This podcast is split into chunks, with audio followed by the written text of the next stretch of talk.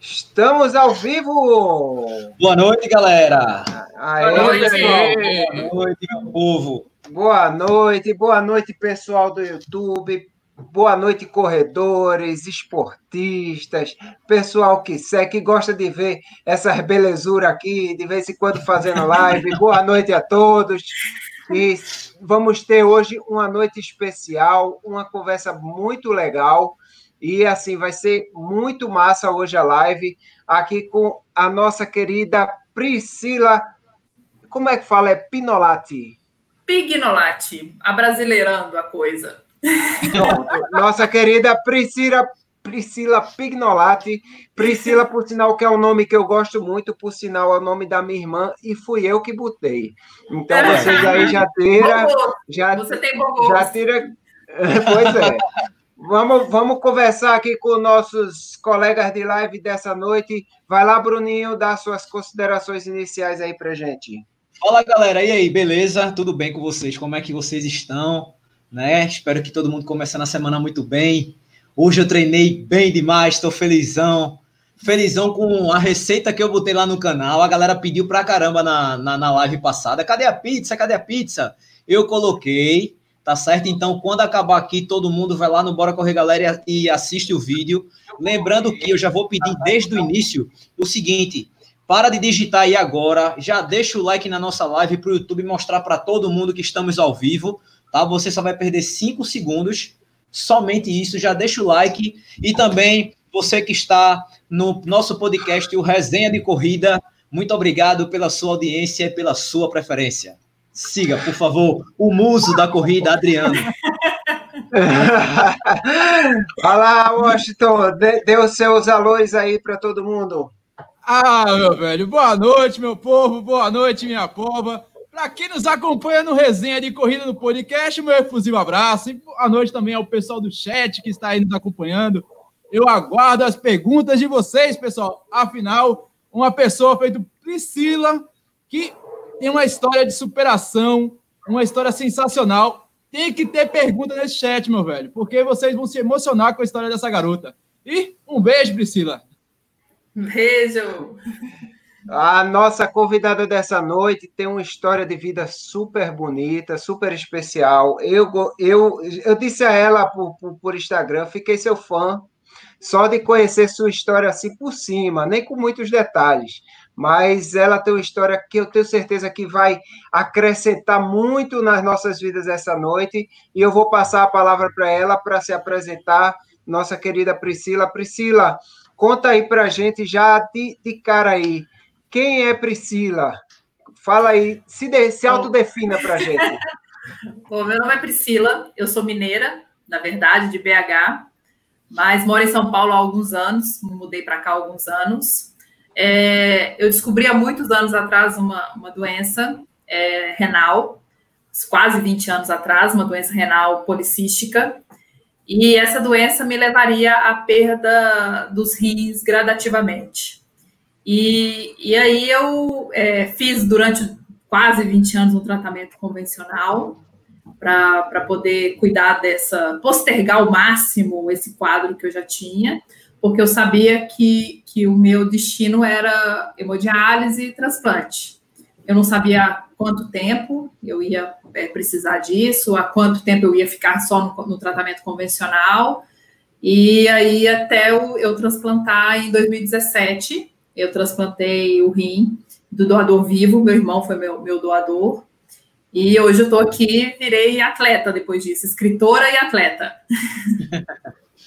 E, e você tinha é, a chamada síndrome dos é, rins policísticos, é isso? Exato. É, é, uma, é uma doença, eu que sou ultrassonografista, que trabalho com ultrassonografia, quando a gente identifica, às vezes a criança vai fazer exame e tal, e a gente identifica esse problema e a gente sabe que o destino não é muito bom, né? Não tem muito o que fazer. Você vai tratando, tratando, mas vai degenerando aos poucos.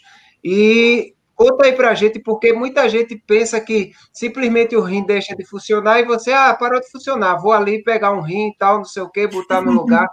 Mas conta como era a tua vida na época que o rim já estava querendo começar a falhar, porque eu sei que é uma vida muito difícil, você não aguenta fazer nada, não é isso?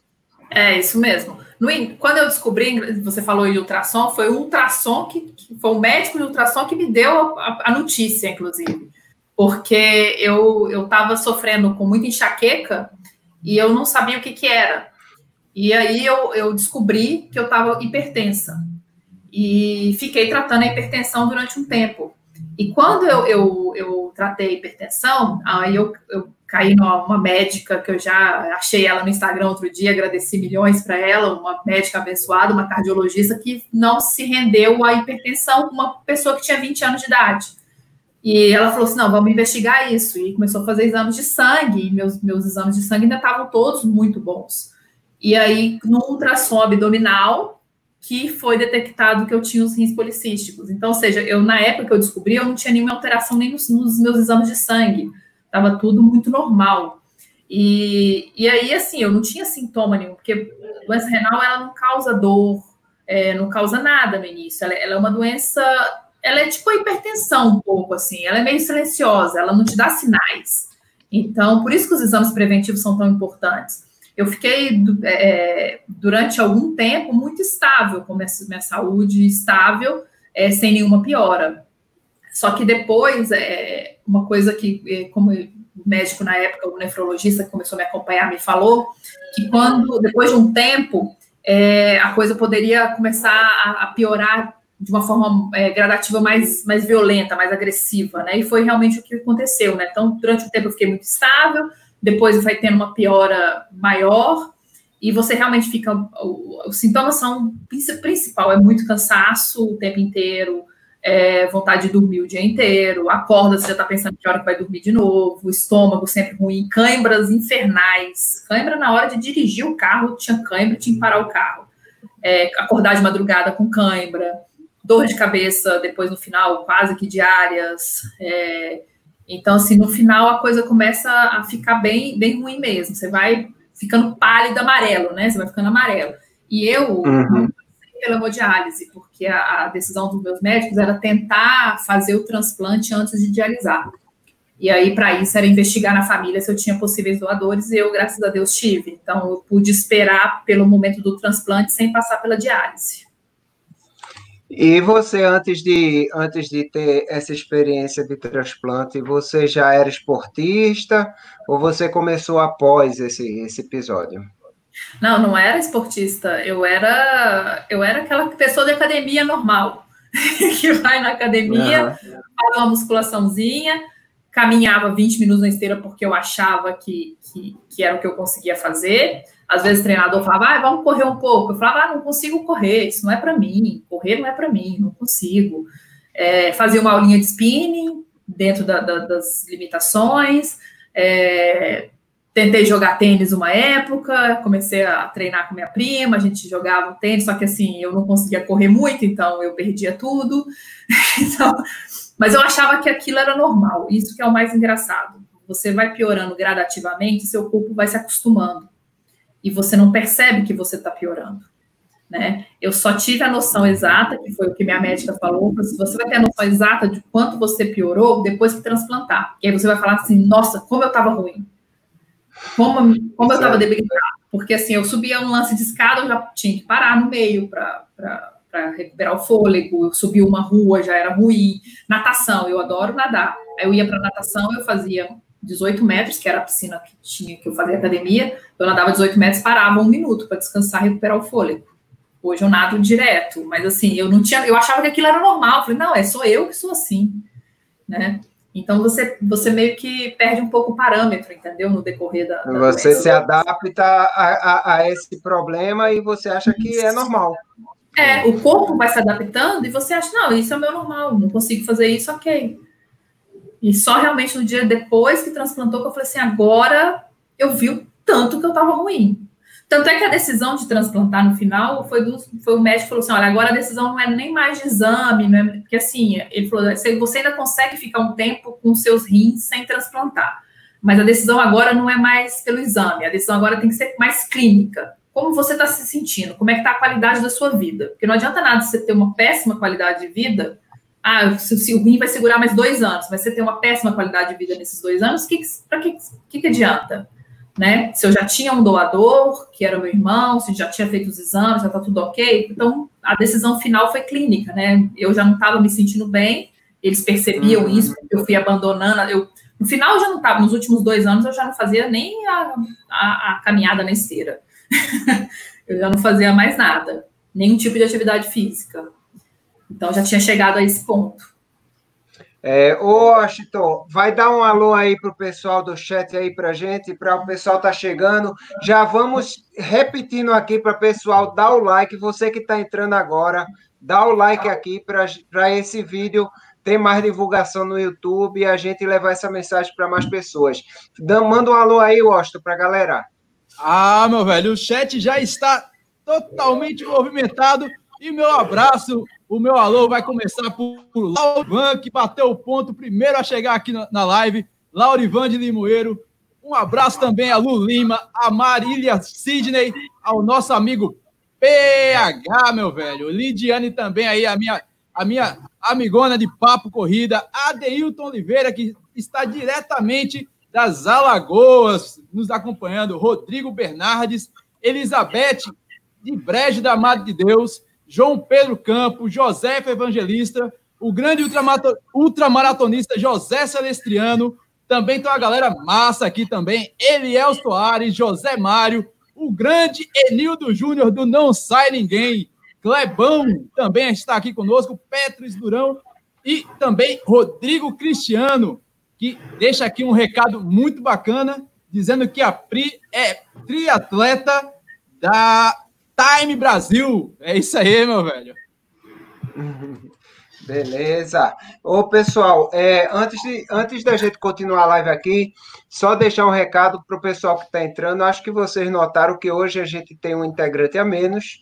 É o nosso querido amigo Rodrigo. Ele não está, ele não está mais no projeto do Resenha de Corrida, mas é, nós queríamos, de antemão, já agradecer a ele a todo o tempo que ele esteve junto conosco, a tudo que ele nos acrescentou e toda a caminhada que a gente teve junto e desejar sorte a ele novo projeto que ele já divulgou que está começando um projeto aí.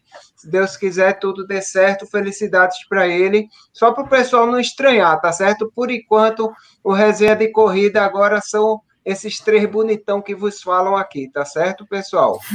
Então vamos lá para os mais é. simpáticos, sexy sensuais. Eu sou o mais feio. Aí Bonito não, mas gente boa a gente é, viu? Vai lá, Bruninho, tem pergunta aí para Pri. Ó, pessoal, não, não fiquem com vergonha não, viu? Bota a ah. pergunta aí nesse chat que é pra gente ah, eu queria arrancar perguntar, tudo que pode. Já que, deixa, já que eu segurei só... a bola do chat, eu queria perguntar para Pri. Afinal, estamos ah, tratando aqui com de mineiro para mineiro, porque eu sou mineiro só no CPE, só lá no RG. Mas. Tem um M na frente. É, tem um RGzinho lá, tem um Mzinho. Mas, eu já, já comi muito cuscuz e esqueci o angu, digamos assim. Mas, Pri, assim, você, é, a tua história em si é, merece um livro e depois a gente vai contar sobre esse outro livro que você escreveu aí, que é muito bacana. Mas de onde você encontrou essa, essa ideia? Você já disse aí que ah, você era de academia. Mas onde, onde é que começou essa, essa trajetória de triatleta? Foi da corrida, foi do pedal, ou foi do nado, ou, ou foi os três ao mesmo tempo? Você falou, ah, você é triatleta. Foi, foi bem assim? Não, primeiro eu comecei na corrida, porque depois que eu, que eu, que eu fiz a cirurgia, é, eu pensei assim, agora eu tenho que voltar à atividade física, né? Que é uma coisa que eu sempre fiz. Aí minha médica falou: primeira coisa, volta para musculação, porque eu tinha perdido toda a minha massa magra. Eu não tinha massa magra nenhuma, eu tava pele e osso. É, aí voltei para musculação. Eu não podia ir para academia, porque eu tinha que viver uma quarentena, né? não podia aglomeração e tal, então eu descia para a academia do condomínio. E aí ficava meio desmotivado, né? Descia para a academia do condomínio, fazia uns pezinhos, dava uma caminhadinha, né? E a caminhada estava leve, eu já estava achando aquilo devagar demais, né? E, e aí eu comecei a correr. Eu comecei a fazer, ah, eu caminho um minuto, corro um minuto, aquele velho esquema, né? De começa um pouquinho, né? E aí eu fui, fui mudando um pouquinho o ritmo, e na hora que eu, que eu percebi, eu já estava correndo 20 minutos direto, 25 minutos, coisa que eu nunca, até caminhando era difícil, né? Coisa que eu nunca imaginava. E, e, aí eu comecei a correr, aí procurei a orientação profissional, aí comecei a correr mesmo, não tinha intuito de fazer prova nenhuma, eu tava com a fim de correr, que eu achei legal correr, achei o máximo correr na rua, é, achei aquilo muito bacana. E aí um dia, no, no, no Fantástico, eu assisti uma reportagem da Pati, que o Bruninho falou aí que já conhece, é, e ela tinha acabado de voltar dos Jogos Mundiais para Transplantados, da Olimpíada dos Transplantados, né, que tinha sido em Málaga, em 2017, e aí aquilo me acendeu a chama, né? Porque na hora que estava passando a reportagem foi muito engraçado, porque o meu telefone começou a bombar de mensagens do WhatsApp de amigos meus vendo a reportagem falando, Priscila, é você, tô, tô vendo você aí, tô vendo você que gosta de esporte, tô vendo você fazendo isso. E aí eu, eu já estava correndo, natação era uma coisa que eu já gostava de fazer, então eu tinha que recuperar, e eu falei, agora eu só tenho que pedalar. Doce ilusão, né? Achando que é só pedalar, né? Que era só subir uma bicicleta e pedalar. Não é bem assim, né? Mas aí que eu decidi que eu falei assim: ah, eu quero fazer o triatlon e meu objetivo vai ser ir para os próximos Jogos Mundiais para Transplantados, que foi ano passado, né? Em 2019, na Inglaterra. Eu falei, vai ser esse meu objetivo. Cheguei para minha médica, contei para ela meu objetivo, achando que aquilo ali já ela ia achar o máximo, né? E a minha médica, ela é corredora, e o marido dela é triatleta, faz Ironman e tal. E aí ela virou para mim e falou assim: não, eu acho que você pode mais do que isso. E aí ela botou pilha que eu podia mais do que participar dos Jogos Mundiais, eu podia fazer outras provas, eu podia competir com outras pessoas que não necessariamente transplantadas. E aí ela plantou a sementinha, eu falei, é, por que não, né? E aí eu tirei essa limitação que eu tinha, né? Mas começou assim, foi meio que a coisa foi construindo, né? Eu tenho uma Beleza. pergunta. Vai lá, Bruninho. É o seguinte, pessoal, para quem não sabe, para quem não sabe, eu vou só dizer um pouco do currículo de Pri, tá? Além de escritora, né? Inclusive, depois vocês vão lá, sigam o Adora, como é? Adorável Dora. Dora. Tá? Vocês sigam lá, que esse é o perfil da escritora Pri, tá? Campeã latino-americana, cinco vezes, medalha de ouro. Confere? medalhista dos Jogos Mundiais, três vezes medalha de ouro. É, Pri, quando você começou, você imaginava que um dia iria tão longe como, como tá, tá, tá chegando? Se bem que eu acho que tudo isso é só o começo, sabe? Eu gosto de usar muito essa frase, isso é só o começo. Mas você achava que, que um dia você poderia se tornar medalhista de Jogos Mundiais, é, campeã latino-americana, é, você viajar Estados Unidos, Austrália, enfim, para competir, velho, diante de tudo Nunca. que você passou. E Nunca. mais uma pergunta: quando você traz a medalha, é para quem? Ah, é, bom, são várias, várias Ah, uma correção primeiro. Jogos Mundiais eu trouxe três medalhas, duas de bronze e uma de prata. Eu queria ter trazido tudo de ouro, sim. Ficou para o tá. próximo jogos, porque eu competi lesionada. Eu tinha quebrado a clavícula um mês e meio antes. Tá Depois tá explicado porque não foi o ouro, então eu tô perdoado. eu li essa história. O ouro tá engasgado aqui, mas vou trazer. mas, assim, é, é, eu nem nunca imaginava. Eu nunca imaginava nada disso. Eu não sabia que eu conseguiria fazer nada disso. E a coisa foi construindo depois, né? É, para mim, ter saúde e conseguir ir para academia e fazer 20 minutos de esteira, eu já estava feliz. É, já seria o suficiente para mim. Então, assim, isso é legal porque cada vez que eu tenho alguma conquista, eu tenho um, um valor especial para cada coisa, entendeu? É, então, assim, a primeira corrida de 5 quilômetros, a corrida de 10, a primeira vez que eu passei de 10 quilômetros, é, cada vez que eu aumentava um quilômetro a mais no treino de ciclismo, uma velocidade a mais que eu conseguia, uns 100 metros a mais na piscina. Então, assim, cada coisa que, que ia fazendo tem um, tem um sabor a mais, entendeu? Tem um, gostinho a mais. Então, assim, eu, eu nunca imaginava. Quando eu, eu viajei, a primeira, a primeira competição internacional foi o latino-americano para transplantados, né, em Salta, na Argentina. É, eu fui, eu fui também contundida, porque eu tenho essa mania de contundir, de lesionar um mês e meio antes das competições importantes. Eu fui machucada também, mas assim, é, eu fui e falei assim, nossa, eu não estou acreditando que eu, que, eu, que eu tô aqui fazendo isso, e o melhor, ao redor de pessoas tão especiais que tiveram histórias também é, semelhantes ou até piores do que as minhas histórias, entendeu? Então é motivar, assim, é, eu lembro na largada da corrida em Newcastle, na Inglaterra, no passado, no Mundial, que a largada da corrida tinha aquele monte de gente. Eu lembro que eu olhei aquele tanto de gente ao meu redor e falei assim: caraca, todo mundo que está aqui é transplantado, todo mundo que está aqui já teve uma superação na vida. Olha que maravilhosa que está essa largada. Imagina, eu, eu assim, olha, quantos corações rins, quantas pessoas não tiveram que dizer sim para que cada uma dessas pessoas estivesse aqui na corrida largando. Então, assim, isso é, é, é, são coisas que a gente começa a prestar atenção é, e, e assim, nossa, é, é, eu tenho que curtir cada momento desses, porque é muito maravilhoso. E assim, as medalhas que eu trago, primeiro, para o meu irmão, que foi quem disse. Por isso sim, a minha pergunta. É, inclusive, a primeira medalha que eu trouxe de salto, eu botei num, num quadrinho e tá lá com ele, dei para ele de presente com muito obrigado. É, aos meus médicos, que, que, aí eu não vou falar de um médico, porque o médico tem foram vários, da, né? Da equipe toda, né? É, porque eu vim de BH com tratamento, cheguei aqui em São Paulo acompanhamento com outro, até o médico que fez a cirurgia, então assim, é um, enfermeiros, então assim, eu não posso falar de um médico, são é, é, é profissão, profissionais de saúde como um todo, né? E, e, e para o meu marido, porque ele fala assim para tudo que eu falo que eu vou fazer. Ele, acho que ele é doido igual eu. Lá, vamos não sei o que, ele, vamos, vou fazer não sei o que, vamos. E ele tá lá carregando mala no meio do aeroporto para mim, e me ajudando a carregar as coisas, e tá lá gritando na linha de, de, chegada, e tá vibrando, e tá botando pilha na hora que eu falo que eu ah, não vou conseguir fazer isso, não, ele tá botando pilha, vai sim e tal. Então, assim, eu acho que principalmente essas pessoas.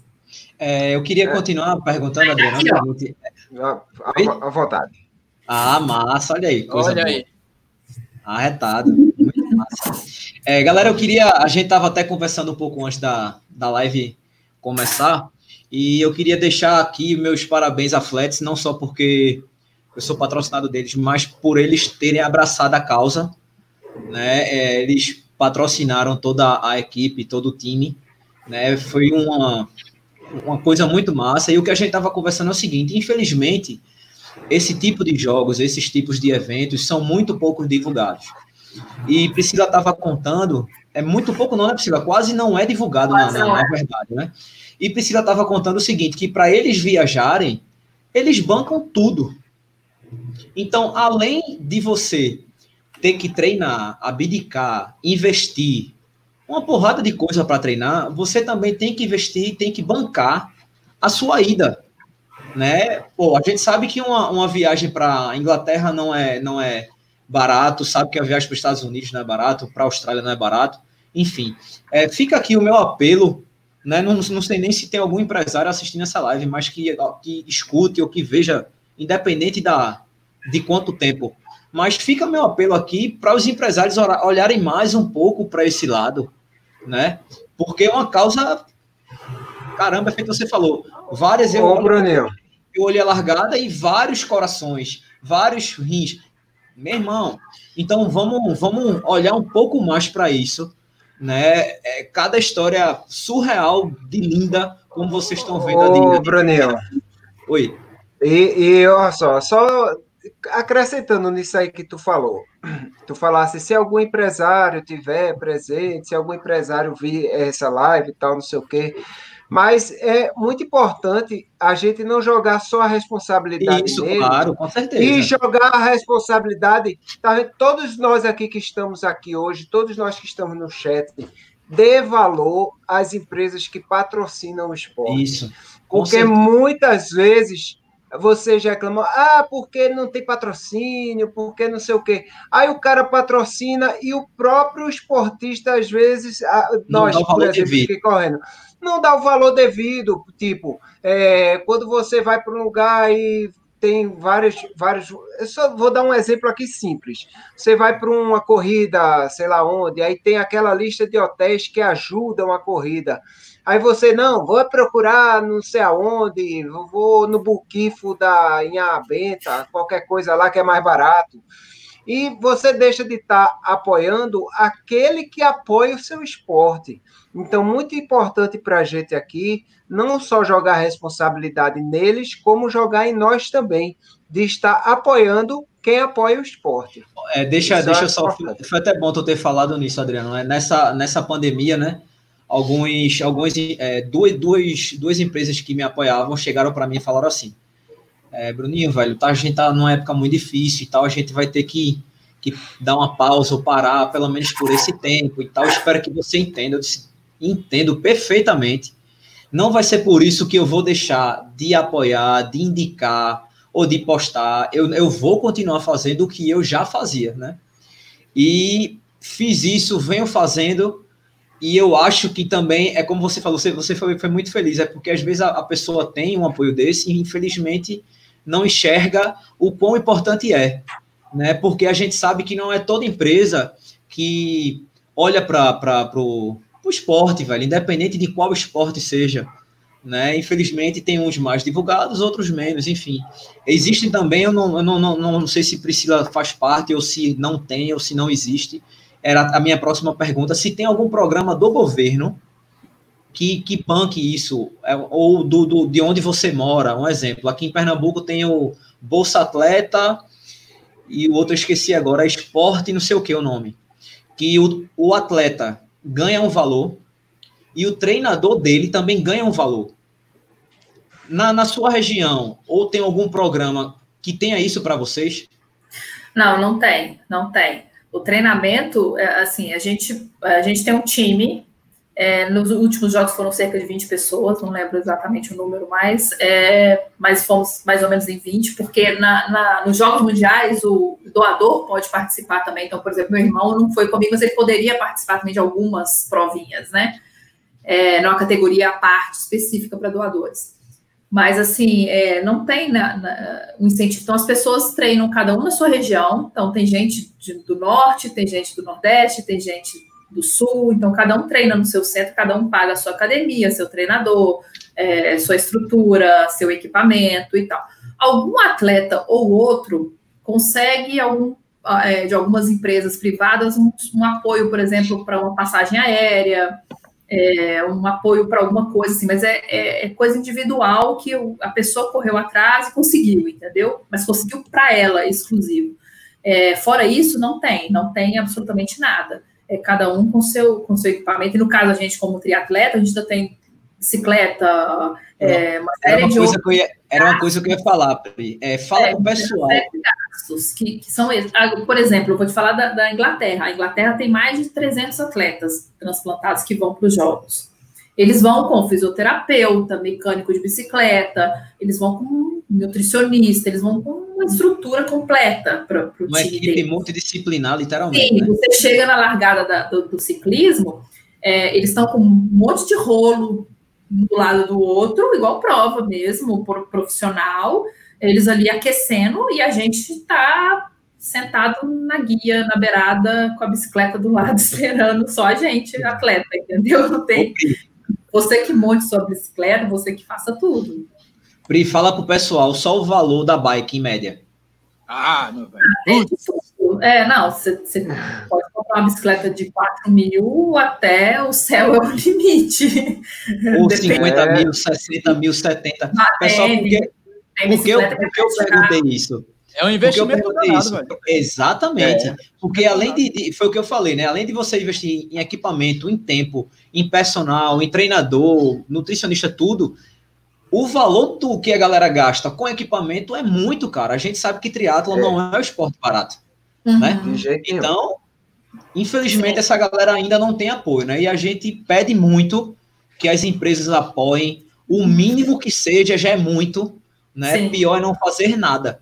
Né? Então fica meu apelo aqui, o nosso apelo para que as empresas olhem, que o governo olhe, né? É, tanto o federal quanto, é, no quanto o seu, de onde você mora, Pri, que a galera olhe um pouco mais pro, pro lado do, do esporte. É isso Obrigada. aí. Olha só, vou botar uma pergunta aqui do nosso grande amigo CH para Pri. Pri, qual é o mais difícil para você? Correr, pedalar ou nadar? Eu vou dizer da minha parte. Eu, se eu fosse ah. fazer triatlo, eu morria logo na nadada. Eu já, já lá eu morria, chegava lá no meio, afundava e já era. Acabou-se para mim. Tamo junto, pai. Então, é, sempre tem dificuldade. Bicicleta eu subo, dou uma pedalada e vou, mas nadar, meu amigo, não rola, não. Qual é a maior dificuldade para tu? Para mim, o meu maior desafio é a corrida é onde eu sofro mais, é onde eu mais sofro. Eu, assim, muita gente no triatlo é a natação. Por quê? Porque muita gente não, eu aprendi a nadar quando era criança e então isso me facilitou um pouco, né? Então eu não tenho medo de água, migrar da piscina para águas abertas não foi muito traumático para mim. Então tem muita gente que tem medo das águas abertas também é outro complicador, né? Então assim, é, muita gente tem problema com a natação, realmente, no triatlo. A maioria, se você perguntar para os triatletas, não, ou não curtem a natação. Eu, a natação, eu, eu acho o máximo. A largada da natação, a natação, o ciclismo, eu adoro. Então, talvez, talvez seja aí, seja aí o teu, o teu diferencial em relação à galera, né? Na, a, a bicicleta é onde eu me eu, eu eu vou, entendeu? A bicicleta é o meu melhor, assim, é o que. Ela é tá falando que a mais. corrida é fraco, deve fazer um pace de 4 e 10, 4 e 15. Não, você tá doido? Tem sonho. A corrida, a corrida é assim, o pessoal fala assim, ah, eu sofro na hora que eu coloco a touca. Eu não, eu na hora que eu largo a bicicleta na transição e calço o tênis, aí eu penso, ferrou agora. Agora ferrou, porque eu já cansei, já nadei, já pedalei, vou fazer o meu maior sofrimento Estão falando corrida. que isso é fake teu, ó. Olha aí, ó. A prima manda bem nas três modalidades. Tem gente que. que, que tá fala assim, fake ah, news, é, Tem gente que fala assim: ah, não, a corrida é tranquila, a corrida é de boa. Não, gente, a corrida é. So... A, a bike, você tem um equipamento que, querendo ou não, te ajuda. Tipo, você tá muito cansado, é uma descida, dá para você dar uma parada de pedalada, dá para você dar uma respirada, entendeu? A natação dá para você dar uma diminuída, sair do crawl e ir pro peito, ou seja, dá para você dar uma, né? A corrida dá até para andar, beleza. Dá, você pode. gente, me conta, vocês querem andar na prova? Eu quero. eu, eu nado bem, Pri. Eu nado, nado, nado. O problema é que quando eu nado, nado, nado, nado, nado, eu continuo no mesmo lugar. Eu não sei o que é isso. eu nadei, eu acho, acho, que já vai um quilômetro nadado. Quando eu olhei, está cinco metros. Aí não dá. Tá complicado. E, e, tem essas provas aí que você faz, tem é, qual é a modalidade de triatlo? Porque muita gente não conhece triatlo, né? Tem algumas modalidades diferentes. Conta aí Sim. qual é a sua especialidade. Olha, nos, nos Jogos Mundiais para Transplantados, as modalidades são feitas em dias separados, ela é diferente. Então, ele é chamado lá até de triatlon virtual. É, por isso me possibilita até ganhar mais medalhas. Porque, assim, você corre num dia, você pedala em outro dia, e você nada em outro dia. Então, você corre, é, é provinha curta, você corre 5 quilômetros no dia, pedala, o, o pedal do, do triatlon nos Jogos Mundiais são 10 quilômetros, e a natação são 400 metros. Isso é a questão do, do, do, do Mundial para transplantados. É, então, isso possibilita ganhar medalha individualmente, porque você compete com todo mundo da corrida, com todo mundo da natação todo mundo do ciclismo. E você, a soma dos tempos é a, é a soma do triatlo. Isso para os jogos para transplantados. Eu não sei te falar é, o que originou ser dessa forma, por que, que eles fizeram nesse formato, talvez para aproveitar a estrutura, talvez para possibilitar que mais gente faça o triatlo. Eu não sei te falar o porquê, mas é assim. Já na, na, no triatlo mesmo, que eu também faço, aí você tem as modalidades, que é o short, que é o curtinho, que são é, você nada 750 metros, pedala 20, corre 5. O olímpico, que é o dobro, que aí você nada 1.500, pedala 40 e corre 10. Esse eu já morria, dá novamente. 70.3, que é o 1.500, meio Ironman, o meio Ironman, que é 1.900 metros de natação. Você pedala 90 e corre uma meia maratona. Oxi. E tem o Ironman, que é o full, que você nada 3,800, pedala 180 e corre uma maratona no final. É, eu já eu estava fazendo meu meu planejamento era fazer short estressar no short, que até coisas do treinador, vamos subir aos poucos, vamos estressar o short. Depois a gente vai para o Olímpico, estressa no Olímpico, e depois meu objetivo era chegar no 70.3. Eu não penso em fazer um full Ironman, porque, porque eu não penso em correr uma maratona. Mas até o 70.3 eu quero ir. Eu fiz o short algumas vezes. Esse ano era o ano que eu ia fazer os Olímpicos, para fazer o 70.3 no ano que vem. Eu fiz alguns Olímpicos virtuais, né? Que eles fizeram provinhas virtuais, eu fiz alguns Olímpicos virtuais, mas não é a mesma coisa, né? mas o objetivo é chegar no 70.3. A gente tem, é, tem um objetivo, eu mais duas amigas, eu, a Paty e uma outra amiga, Débora, de fazer um, um revezamento no 70.3 de Floripa, que seria em abril, aí adiaram para julho, aí adiaram para setembro. O, o revezamento é cada um faz um esporte. Cada um faz um. Aí a Paty abriria a natação com 1.900 metros, passa o bastão para mim, digamos assim, né, passa o chip para mim, eu pedalo 90 Aí eu passo o chip para a Débora e ela corre 21. É, a gente está chamando de Iron pela doação, porque as três são transplantadas e a passagem do chip é como se fosse a passagem da vida, entendeu? Passando a vida para uhum. outra pessoa. Então, assim, seria um, o simbolismo do, do Iron. Mas vamos ver, a prova está ainda marcada para 27 de setembro, mas é em Floripa, não sei se. É, eu acho que, que Débora tá, tá no, no chat. Tá, Débora tá, eu vi. Tá aqui, ó. Estamos com fé que vai sair. a, gente, a gente é aquele brasileiro que, que acredita até o fim. É, é, é sou brasileiro, eu não desisto nunca. A Lidiane é, é,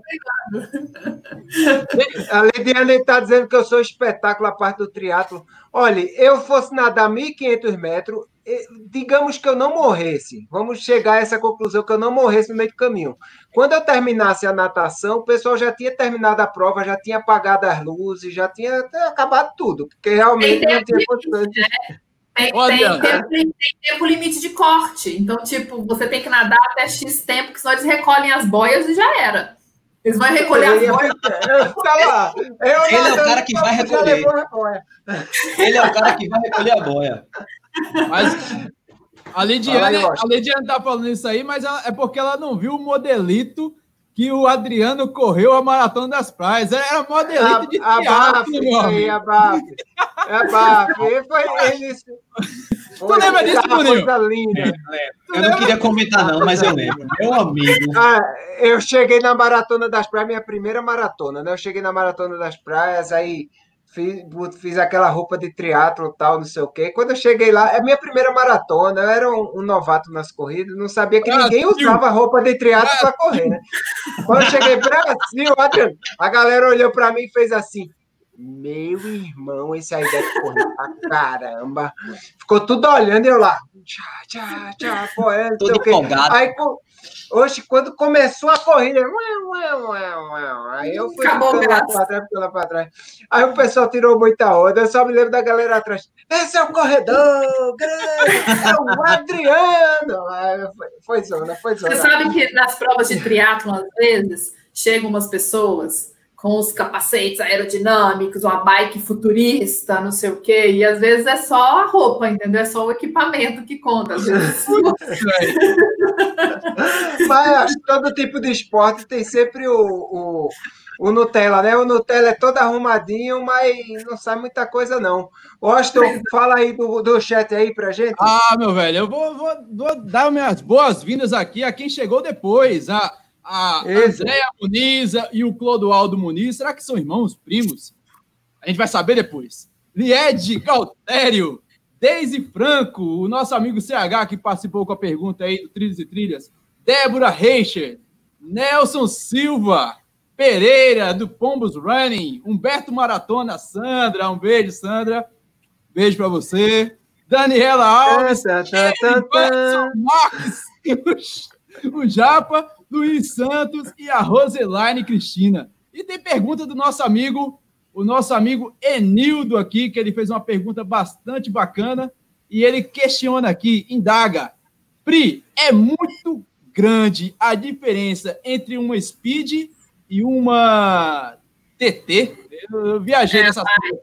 É, para Traduz tipo pra gente e depois aí é, você responde, Pri. É o tipo de bike. A bike speed é aquela que tem um garfo, sabe? Aquela que tem um garfo aqui na, na para ah. você pegar lá, é, é bike de, de velocidade. E, e, a bike TT, ela é usada especificamente para triatlon. É, TT é de time trial, que é de contra-relógio, que é bike que, não, que você não pega vácuo, entendeu?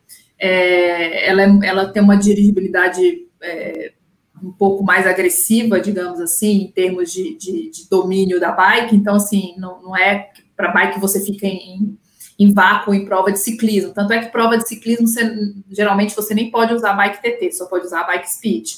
É, e, e, a bike TT é uma bike mais de, de endurance, né? É uma bike para velocidades maiores e tal, porque você fica, na, ela tem aquele garfo na frente para você ficar clipado aqui na, no cotovelo. E aí você consegue ficar longas distâncias na, na, na bicicleta numa posição mais ergonômica, que é melhor para a coluna, é melhor para posicionamento do joelho, é melhor para posicionamento do corpo, para aguentar maiores distâncias, né? Por mais tempo na bike. E a bike speed, você pegar distâncias maiores, você sofre um, um pouquinho mais. Em contrapartida, a bike TT não é uma bike boa de subida. Então, assim, percursos com muitas subidas, você vai sofrer muito mais com ela. Então, tem, tem diferença, sim, entre, entre elas. Eu comprei uma bike TT no final do ano passado, já pensando no 70.3, é, porque eu também só treinava com speed. E aí, no meu primeiro mês com ela, eu, eu voei dela. eu tomei um tombaço, voei, porque é muito diferente, né? E eu fui usar ela como eu usava a Speed, que eu já estava acostumada, e aí numa frenagem eu voei e caí lá na frente, a bike ficou lá atrás e eu fui lá para frente. Então, assim, realmente é bem diferente uma da outra mesmo. Ô, Pri, deixa, deixa eu só dar uma, uma cortada aqui nesse, nesse tema, que eu sei que a gente tem tema para passar horas aqui. Mas eu quero falar de um aspecto diferente, assim, Davi, que o Austin já tocou até, que é a questão do seu livro. Então, nossa Priscila, ela também é escritora, né? Para quem não sabe Isso. aí. E ela vai dizer como surgiu essa. Olha aí, pronto. Como surgiu a Adorável Dora? Qual é a intenção do livro? Como, como é isso aí? Conta aí pra gente. Bom, a Dora, é, eu, fui, eu escrevi, um, começar do, do, início, né? Eu escrevi um texto para um, um, um projeto que eu sou doador, que é um projeto que, que eu sou colaboradora, é, para divulgar o time para ir para Salta. E escrevi um texto falando de super-heróis, que nós somos super-heróis da vida real, que superam os desafios e tal, que a gente mesmo tem que vestir as nossas armaduras e tal. E aí um amigo transplantado de medula óssea, chamado Marcelo, que é coautor do livro, ele leu o texto e ele se identificou muito, e ele ficou muito emocionado com o texto, e dizer que chorou horrores na hora que ele leu esse texto que eu escrevi. A gente chegou em Salta, nos Jogos Latino-Americanos, a gente se conheceu pessoalmente, até então a gente só conhecia por internet, e aí ele, ele ficou com essa, essa coisa na cabeça. É, a gente voltou de Salta e ele criou esse projeto. O Marcelo teve a ideia desse projeto do livro. Ele falou assim: olha, eu queria escrever um livro infantil que fala sobre doação. Ele teve essa ideia porque lá em Salto a gente viu as crianças transplantadas competindo, porque criança pode competir também nos Jogos Mundiais. Então, você vê criança é a coisa mais linda que tem. E, e aí ele viu isso lá e isso tocou ele. E ele falou assim: eu queria escrever um livro infantil para falar sobre doação. E ele me convidou para um café um dia e me botou a ideia e falou assim: olha, você escreve muito bem, eu um texto que você escreveu, você tem a, a, o que eu quero que esteja para trabalhar comigo e tal, e me convidou para escrever o livro e eu aceitei. Falei, ah, eu nunca, igual a questão do triatlo, eu nunca me imaginei escritora escrevendo livro, nada. Ah, vamos ver, né? E aí a gente começou a escrever, e as historinhas da, da Dora foram saindo a quatro mãos. Eu escrevia um pouco, ele complementava, e a gente ia conversando. Então, assim, foram seis meses escrevendo o livro, ano passado, de janeiro a junho. É, aí a ilustração do, do, do André também, que, que, que fez uma ilustração magnífica baseada no que a gente passou para ele de briefing.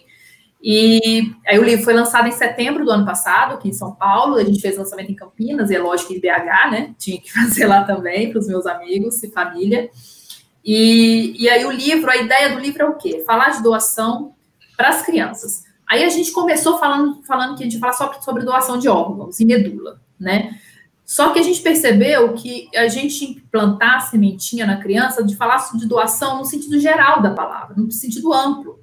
Não necessariamente doação de órgãos. A gente fala sobre doação, doação do tempo, doação de amor, doação de carinho, é, doação de um cabelo, doação de, de coisas, doação de um livro, é, o ato de doar. A gente queria plantar a sementinha na criança no ato de doar, porque a gente acredita que plantando essa sementinha na criança é, tornam-se adultos melhores no futuro. Então, a gente defende muito que isso deve ser ensinado desde criança, desde pequeno, entendeu? E não a, desde a, aí quando chega adulto, você, assim, ah, agora você tem se declara doador de órgãos. A pessoa, doador, a pessoa nem, nem foi estimulada a isso. Então, aí com isso nasceu o livro e a gente lançou ano passado, foi um sucesso.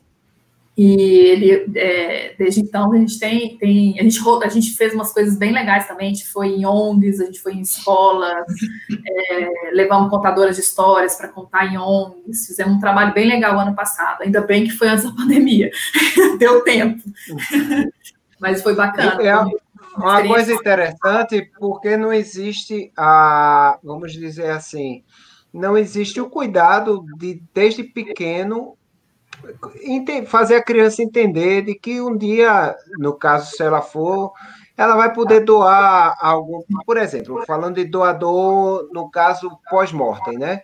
Embora que exista a doação em vida, como do seu irmão, mas é um caso mais especial. Mas, por exemplo, todos nós aqui do chat, é, talvez ninguém saiba a dificuldade que é para você acabar virando um doador você tem uma morte cefálica e tem mil e uma autorizações que tem que ter, porque aqui no Brasil é muito complicado o processo. A família tem que, no momento em que, poxa, vamos dizer, no momento que morreu o familiar, que teve uma desgraça, que teve, tem que decidir se vai doar os órgãos dele. E se você nunca chegou para conversar antes com sua família, se você nunca deixou isso explícito, muitas vezes, dependendo do tempo, acaba se perdendo isso aí, né? Então, eu acho interessante essa coisa de ensinar desde pequena criança que é botar na cabeça dela esse, essa coisa do doar e, pô, até o, a questão do, do doação de órgão pós-morte, o que é que você vai querer mais seus rins depois que você estiver no caixão? O que é que você vai querer mais do seu coração depois que estiver no caixão? E é uma coisa que muita gente não para para pensar. Quantas pessoas podem ser beneficiadas é, se acontecer uma coisa dessa, né? Então a gente pode ter a oportunidade de, de, de, de fazer isso por, pelos Sim. outros, de deixar isso claro, porque aqui no Brasil é difícil, né, Pri? Eu acho que você que é, é envolvida aí sabe que é é, geralmente as pessoas não conversam sobre isso na família. Pessoa, as pessoas associam a doação de órgãos com morte. E aí ela não quer Sim. falar de morte com a família. Eu acho que é o grande tabu. livre você que eu vou morrer. É, é. Aí alguém chega e fala assim, se acontecer alguma coisa comigo, eu sou doador. Aí a pessoa já assim, nossa, você já está pensando em... E não é esse o pensamento da coisa. Você tem que associar a doação de órgãos à vida é, a associação é diferente, entendeu? Tem que olhar e falar assim: olha, quantas pessoas são beneficiadas com a vida. Então, eu sou doador, não é que eu estou desejando que aconteça alguma coisa comigo, não é isso. É, e, e, eu acho que essa informação para a família é tão simples você falar para a família e passar a informação de que você é doador de órgãos, que isso já facilita um processo que é o que você falou, que é na hora que se acontecer alguma coisa, que ninguém quer isso, mas se acontecer alguma coisa, a família às vezes é pega de surpresa e fala assim, pô, não, não sei se a pessoa tem o desejo ou não. E aí, às vezes, acaba falando não, e olha quantas, quantas vidas deixam de ser salvas por causa de um não, né? Então é essa que eu acho que, que é o que, que as pessoas às vezes. E é uma coisa tão simples de ser falada. É, em alguns países eles já fizeram o contrário, né? Acho que, se não me engano, na Argentina, recentemente mudaram a legislação. Você já é doador de órgãos, se você não é, você tem que, você tem que registrar que você não é, é né? Eles estão meio que fazendo o contrário, né? Você já é doador e você falar, você tem que falar que não, se você não quiser, é, meio que invertendo um pouco o processo, que já facilita um pouco, né? É Mas, é porque assim, a pessoa sempre se coloca no lado do doador mas a pessoa não pensa que um dia ela pode precisar. Sim, ninguém exatamente. sabe, ninguém sabe. Você exatamente. hoje está bem, amanhã pode não estar, pode ter um exatamente. problema que você não saiba. Então você não deve só se colocar na posição do, na posição do, do que vai morrer, mas também uhum. na posição que pode ser beneficiado, pode ser alguém de sua família, pode Doar ser alguém sangue. querido para você. Doar sangue é muito é, importante. Doar, doar sangue, Sim, muito importante. Doar sangue, é, cadastro de medula óssea né? Cada, se cadastrar quantos, no banco. Quantos aqui no chat quantos aqui no chat hoje doaram sangue, é, pelo menos ano passado ou esse ano? se você ver, nem vai ser poucos, se você tirar uma média total do pessoal que está aí. Então, isso é importante, é você pensar nisso aí. Sim, exatamente. E aí a Dora nasceu para dar uma, uma ajudinha, entendeu? Para tentar dar uma ajudinha. Foi uma, uma experiência incrível e, e, e, assim, uma das coisas mais fascinantes do, do pós-transplante aí, outra que eu nunca imaginaria. Pois é. Eu vou pedir já para o pessoal. É, eu tenho uma pergunta aqui do Silvio que eu vou fazer também, é, essa, mas pedindo essa, já. O, o Adriano, essa, essa pergunta de Silvio é praticamente a me, é, parece um pouco com a de, de, de, Petros. Petros também fez uma pergunta parecida com essa daí. Coloca aí para é, gente. É, vou botar aqui para gente. Petros tinha perguntado uh, o tempo, né? Que aqui um, um iniciante se prepara, né, para uma prova dessa. Ah, tá, preparação. Olha, é, quando eu comecei, eu a corrida eu demorei três meses para estar tá correndo cinco quilômetros. É, o triatlo eu comecei ele em janeiro de 2018, o treino das três modalidades é, em sequência, né? Em março eu fiz a minha primeira prova. Eu demorei três meses, mas assim, eu já, nadei, eu já sabia nadar, é, eu já tinha conseguido, eu já tinha feito corrida antes, né? Já estava conseguindo correr aquilo eu queria fazer um sprint, que era a menor, né? Então eu já tinha corrido uma prova de 5 km, então eu já sabia, natação eu já estava fazendo, e o ciclismo, que era a coisa que eu estava incluindo. E assim, é, eu tinha duas horas para fazer a prova, e, e, era o meu tempo de corte, né? E, e eu treinei três meses para fazer para completar a prova, sem querer fazer em tempo melhor, em querer nada, eu só queria completar a prova.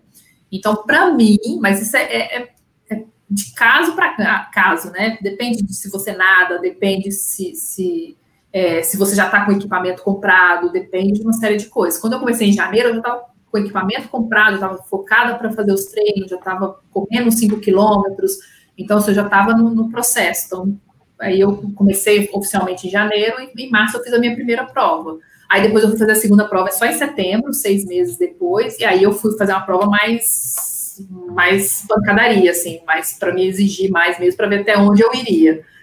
Mas, sei lá, vamos colocar uns seis meses aí, mais ou menos. Eu acho que é o ideal, seria o ideal, entendeu? Para tudo. Se já e... souber nadar, eu acho que a natação é, é o grande gargalo, porque Rapaz, a natação é difícil, né? Para começar do zero, se a pessoa nunca nadou na vida, começar do zero, é a natação ela é, ela é difícil. Se depender da minha natação, vai ser um ano para fazer a primeira prova, no mínimo. é. A natação pega muito mesmo, galera. E, e, pior, né? Águas abertas, né? Porque você treina na piscina, ela vai para o mar, muda um pouco, noção de direção, é, maré, onda, tá com neblina. Eu, uma vez, eu fui fazer uma prova em Santos, aí no dia anterior, no sábado, eu fui lá, eles montam, eles montam as boias no dia anterior. No dia anterior, eu fui lá, fiz o reconhecimento. Nadei, falei, ó, aquele prédio, que a gente, natação águas abertas, se, se, se baseia no que tá atrás da boia, né, não na boia em si. Eu falei, ó, tem aquele prédio, aquela montanha, não sei o quê. Cheguei no dia da prova, no dia seguinte, estava neblina, o mar estava virado. Então, ah, tipo, é, tem essas coisas, né, na, na, na natureza, né? É, pois é, e, e o, recado aqui, o recado aqui de Álvaro Pro Washington, né? Eu já botei aí na tela. Isso é uma e, falácia, ó, dá... rapaz, isso é uma falácia. Ah, é, cara. Tem que doar, Washington, que eles dão lanche, cara. Chega lá. Diz aí, Bruninho. É, tu pode colocar, por favor, o comentário aí de Lidi ela. Posso, tu, sim. Você chegou a colocar e tirou. É o seguinte, é. pessoal, é, em, em, abril eu fiz uma, uma campanha lá no, no Bora é, para o pessoal doar sangue para o meu sogro, né? E infelizmente meu sogro não, não resistiu. E quando a gente foi lá para doar sangue, eu fui lá, o pessoal falou o seguinte: que com a pandemia, pouquíssimas pessoas estão indo doar sangue. Então, eu faço o apelo aqui à galera né, que vá doar. É, não achem que é uma coisa de outro mundo para quem nunca foi. Né? É muito organizado, muito limpo. É, eu cheguei lá, acho que só tinha duas pessoas na, na, minha frente. Não, não demorou. Tudo muito higienizado. Eu sei que a gente fica receoso um pouco disso aí de casa pelo momento que a gente está tá passando, mas eu queria deixar aqui o meu pedido a vocês que quem puder vá doar Tá lembrando que tem algumas, algumas regrinhas, né, para doar, tipo, se você fez tatuagem com menos de, de seis meses, eu acho, se você consumiu álcool nas últimas 24 horas, enfim, é, realmente o lanche é servido, né, brincadeiras à parte aí, mas realmente o lanche é servido, mas eu acho que a causa é maior do que qualquer coisa, tá certo? E quem puder, por favor, vá doar lá. Gente, eu acho que a gente deve ter aqui, Adriano, uns três ou quatro bancos de sangue, né? Emop, é. é, Emato, né? O que mais? É, eu fui aquele que é perto do. Na rua da academia de, de, de polícia. Aí tu me pegasse por nome é difícil para mim, mas tem uns mas, enfim, três ou quatro. Tem N, né, também. Tem uns três ou quatro que a galera pode ir lá, tá certo? Façam esse favor, não só pra gente, mas para todo mundo, beleza? Tá aí uma fotinha aí da Meu amigo, pela, pela foto, por essa postura aí, você já vê que a mulher já nadava, mas... Agora, bota a minha. Bota a minha. Bote a minha Free Willy. Essa foto, gente, foi tirada lá no Maria Lenk, lá no Rio de Janeiro, dentro do, do, do, do, do complexo lá das Olimpíadas. Foi o Dia Nacional da Doação de Órgãos, dia 27 de setembro se não me engano, 2018. Estava eu e mais três amigos transplantados nesse dia. Foi o convite do COB, do Comitê Olímpico Brasileiro. É, a gente fez lá um revezamento solidário. É, e aí eles convidaram quatro atletas olímpicos. Estava nada mais, nada menos do que Ana Marcela, é, Joana Maranhão, estava o, o Matheus Santana e o Virgílio, que, era um, que foi um triatleta que medalhou nos Jogos Pan-Americanos. E a gente fez um revezamento solidário. É, nadamos, eram dois atletas olímpicos com do, dois atletas transplantados, e a gente montou uma equipe e aí a gente fez um revezamento, cada um nadava 50 metros, com é uma piscina. Foi, foi assim, mais uma daquelas que assim, você imaginaria estar nadando no Maria Lenca junto dos atletas profissionais de natação? Não, jamais. mais um pra... Aí, Pri, essa aí é, é manifestação, né, por doação de a órgãos. Caminhada, é, a caminhada que é. tem todo ano aqui em setembro em prol da doação de órgãos, da, da que tem aqui é, todos os anos. E aí em Salta, na Argentina, com a Gabi, em primeiro lugar, que foi a, a atleta que tirou a medalha de ouro, e eu com a prata. É, essa foi a prova, foi do primeiro dia, eu estava eu tava lesionada, eu estava com uma lesão no quadril aí, uma lesão por estresse. a pessoa não faz exercício direito, né? Lesiona, né? Aí, adorável Dora, por favor, pessoal, se inscrevam no, no, no, perfil da Dora aí no Instagram. É, é adorável Dora, né? Isso, isso. Adriano. Escrevam lá, tem informações, pega, pega, veja lá o livro, compartilhe o livro, mostra ao pessoal essa história que é muito legal, com certeza. Interessante Adriano, demais. Deixa eu só Fala te interromper aí. rapidão aí. É, eu tinha falado do, do, dos bancos de sangue, né? Eu botei aqui no chat o ah. que a galera conhecia, né? Quais os, os bancos. A Lidiane colocou Emato e NN foi esse que eu fui lá, e Emop, são os ativos atualmente. Todos com estoque é. de sangue baixíssimo na pandemia. Só comprovando é... aí o que eu disse, galera. Vamos lá. E a respeito do banco de sangue, é, é importante o pessoal saber que além tem sempre tem uma contrapartida nessa questão aí. É, eu tenho um exemplo muito claro que foi a Sandra. O pessoal conhece a Sandra muito bem. É, e antes da Sandra ser essa atleta que ela é, ela por pouco ela teria uma história assim cortada no meio do caminho, porque ela descobriu através de uma doação de sangue que estava com princípio de leucemia. Olha. Graças Caraca. a uma doação de sangue, é, a Sandra conseguiu é, reverter totalmente a trajetória dela, que poderia ser uma trajetória totalmente diferente do que a maioria das pessoas conhece a Sandra, que foi segunda colocada no ranking estadual da Federação Pernambucana de Atletismo, ganha prova que só bexiga, é a minha namorada. é,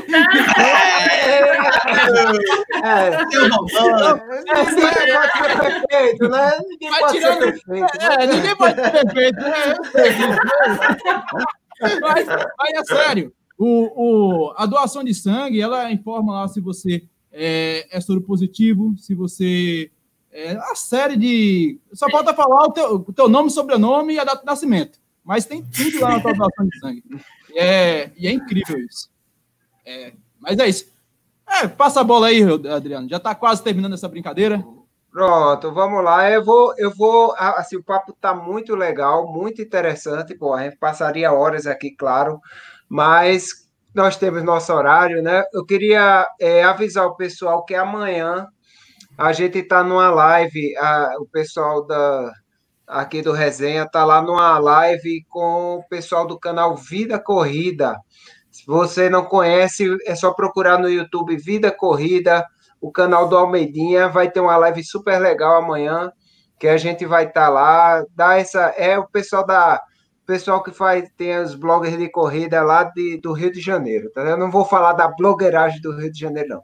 Mas é o pessoal que. que tem os, blogueiragem os do Rio! blogueiragem do Rio!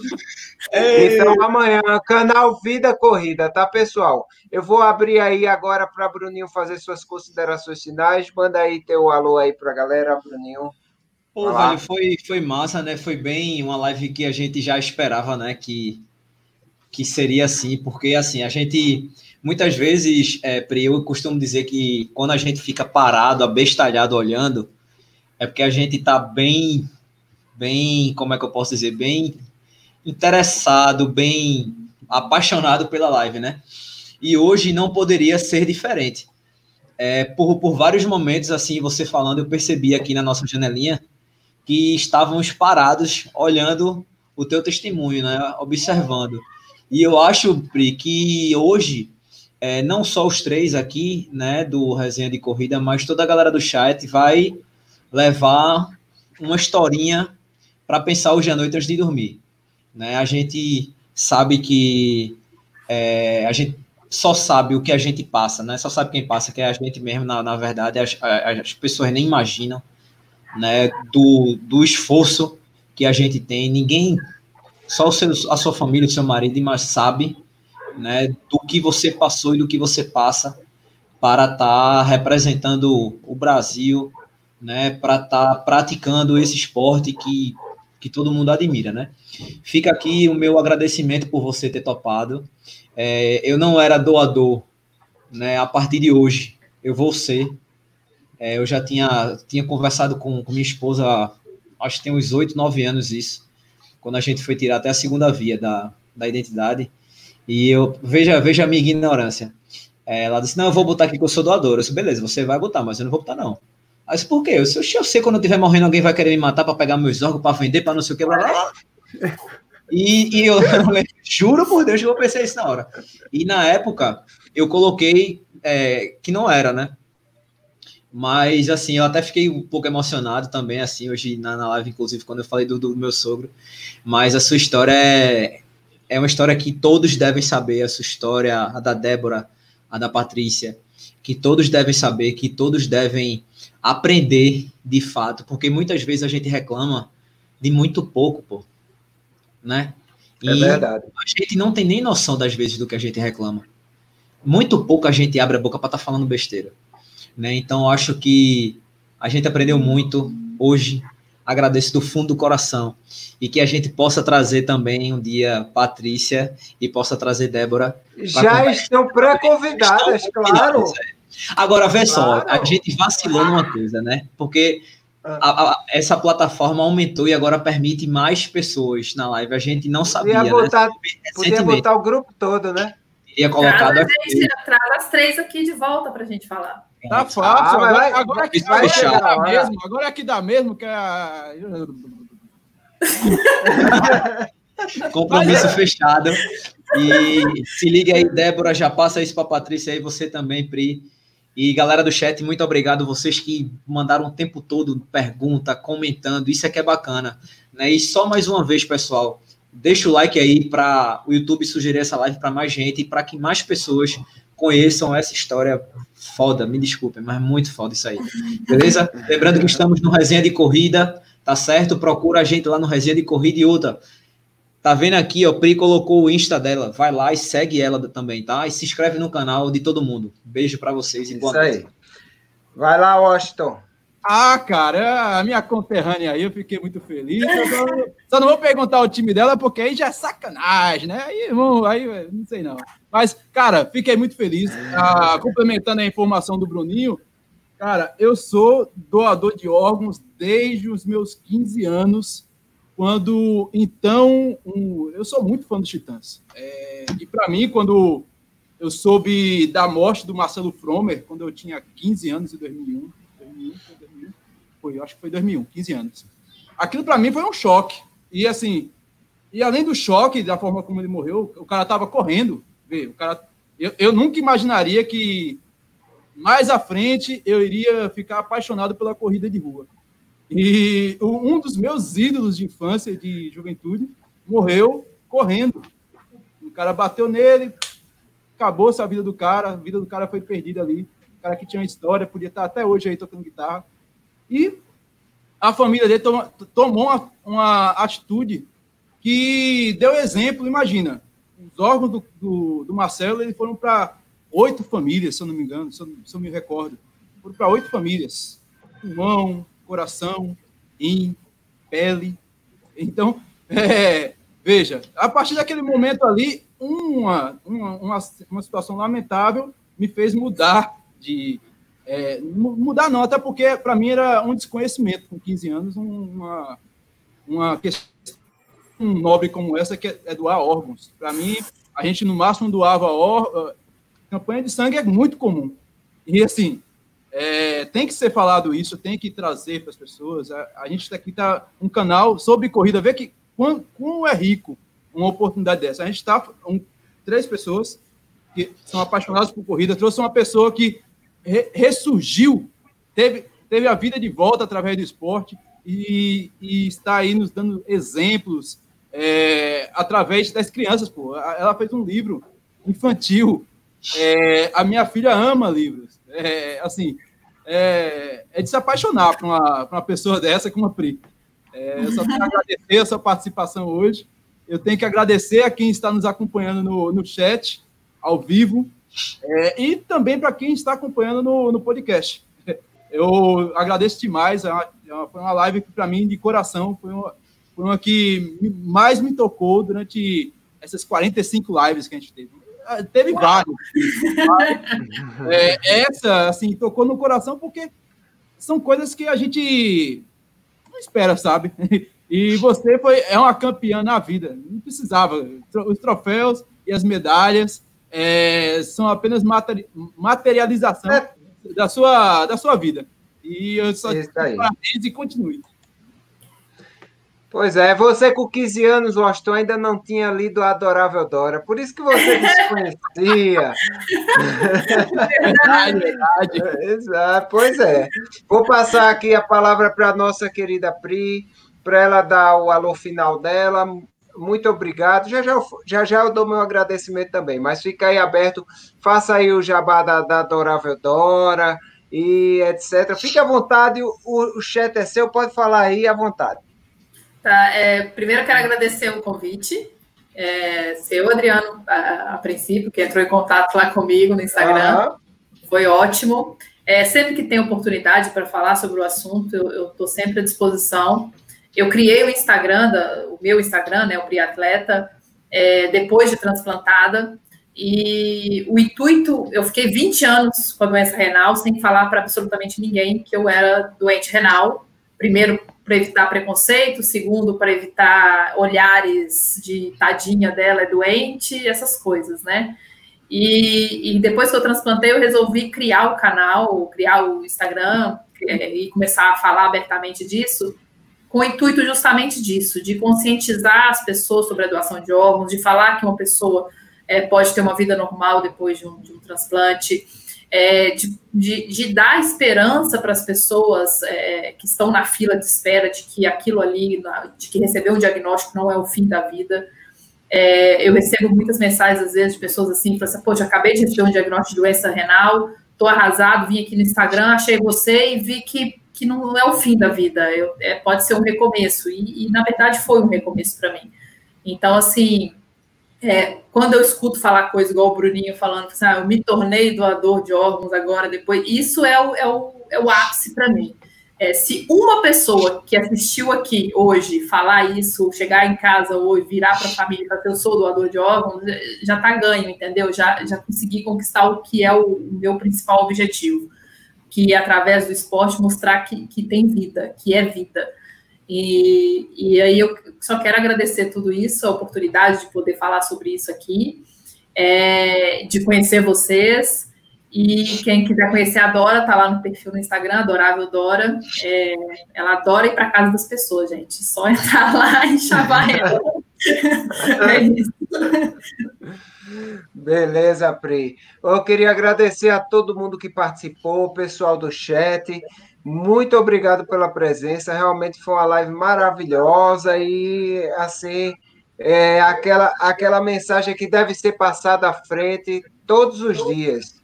E muito obrigado a todos. Semana que vem aonde, Washington? Vai ser aqui no canal do PE Running e a gente vai falar sobre maratona, meu velho. A turma tá aí alvoroçada, querendo saber se provas aí vai rolar ou não. A gente hoje, hoje no dia 13 de julho, a gente soube que Chicago está fora de 2020. Outras provas já disseram Chicago que... cagou. Não, não vai é, ser. Eu não queria fazer esse trocadilho infame, mas Chicago cagou! É isso mesmo. A gente, a gente tem uma maratona aí, ó, que muitos esperam, aguardam, estão de olho. Manaus, meu velho. Sabia que Manaus pode ser a maratona de 2020? É isso, meu velho. E aí a gente vai conversar sobre a, o, o organizador da maratona de Manaus. Já está fechado, ele acabou de falar aqui comigo. Foi muito difícil trazer esse senhor aqui, rapaz o nosso amigo, o nosso amigo James Júnior, mas conseguimos. E olha, se você quer saber sobre a maratona de Nassau, a maratona de Nassau não, você quer saber a maratona Opa, de tem novidade. Você, você acompanha no Bora Correr, galera, que tem novidade por aí. Isso. Mas já, já fique ligado que próxima segunda-feira, no canal do PR Running, a gente vai trazer novidades bombásticas a respeito dessa maratona procurando Beleza. passagem para Manaus em 3, 2, 1. Eu quero, eu quero saber se você é sócio. Quero saber se você é sócio feito pessoal, que é sócio da Maratona de Jampa, né? Rapaz, eu não, eu não sinal... com essa brincadeira, rapaz. eu não sou sócio. Por sinal, quem quiser o dinheiro de volta da Maratona de Jampa, se lembre. Pode falar com o doutor Corrida. Pode falar com. Olha, bora correr, galera, que aí é sócio. Deixa não, de pessoal, brincadeira. Não acredita, ah, o sócio, o sócio da Maratona de Brasília é o Doutor Corrida. Eu já sei disso. Tá vendo tu? Se não rolar, o que é que vai dar para tu? Olha aí, ó. É. Vai. É, cara, não, não, não. não. Tá bom, não. Para brincadeira, para brincadeira. Ah, vai, vamos Muito embora. obrigado, Pri. Vamos embora. É, a gente vai terminando aqui, pessoal. É, acompanha aqui o canal dessa galera todinha. Se inscreve lá no Doutor Corrida, no Bora Correr Galera, no PR Running, lá no Instagram da nossa querida Priscila, também na Adorável Dora. E a gente deseja a todos uma boa noite e até a próxima com mais um Resenha de Corrida. Até mais, pessoal.